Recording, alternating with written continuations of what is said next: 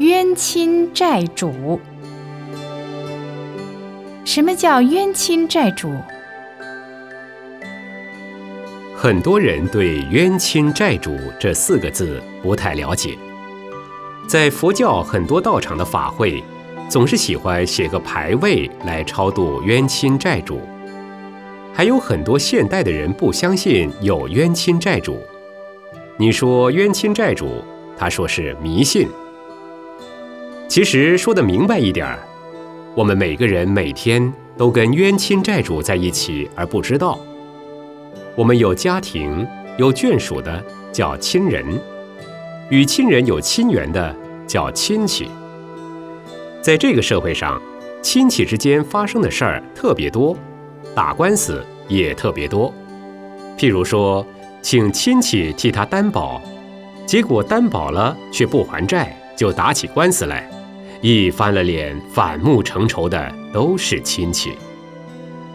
看见亲戚当中。境遇好的就生嫉妒心。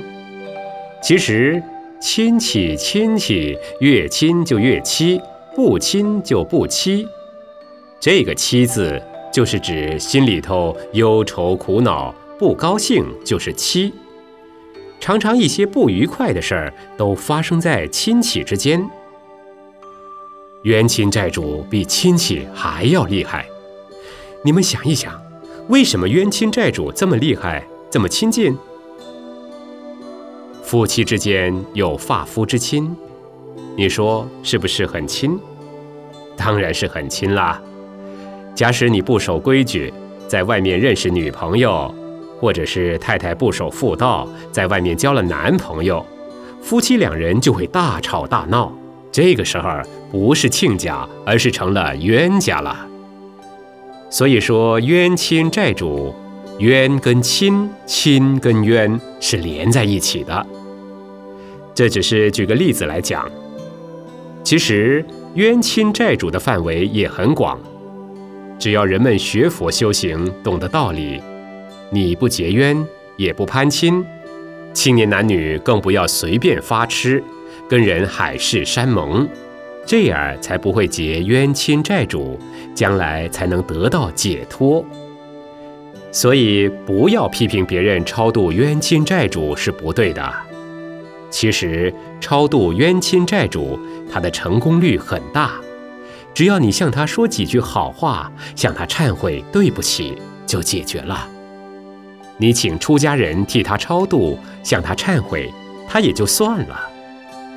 死了的人。我们用这个方法，还没有死的，又怎么办呢？